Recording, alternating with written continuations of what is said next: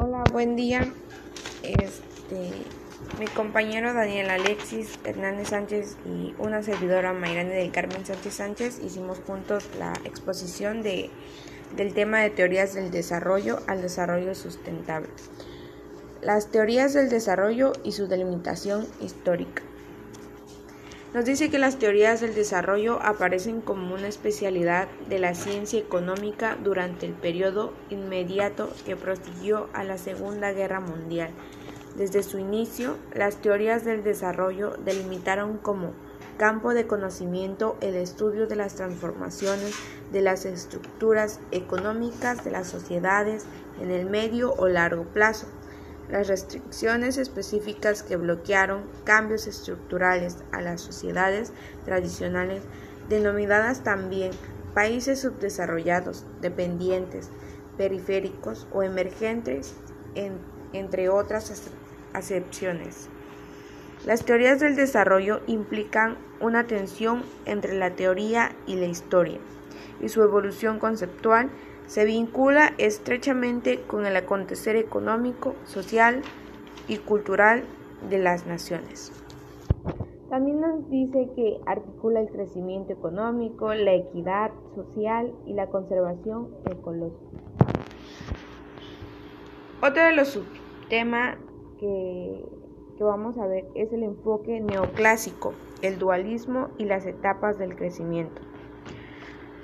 Nos dice que el enfoque neoclásico, el desarrollo supone transformar la sociedad de un estado tradicional caracterizado por el estancamiento y la subsistencia a una sociedad dinámica capitalista centrada en el sector emprendedor.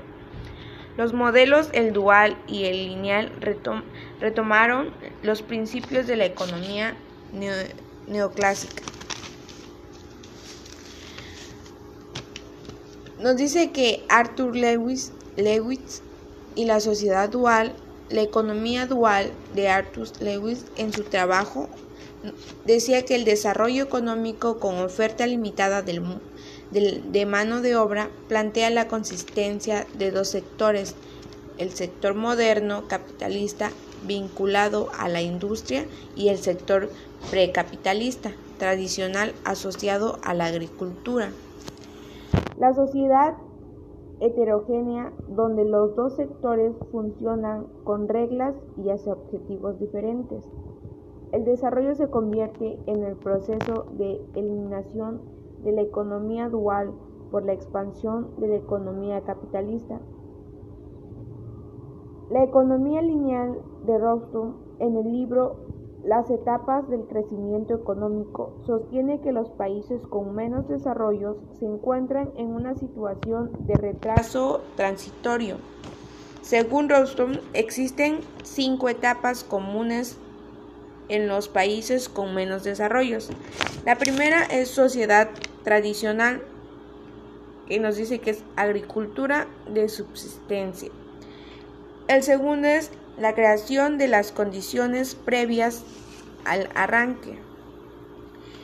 La tercera es el despegue cuando la tasa de inversión supere la tasa de población. La cuarta es camino a la madurez, que quiere decir que dura 60 años. Y la quinta es la etapa del consumo de masas.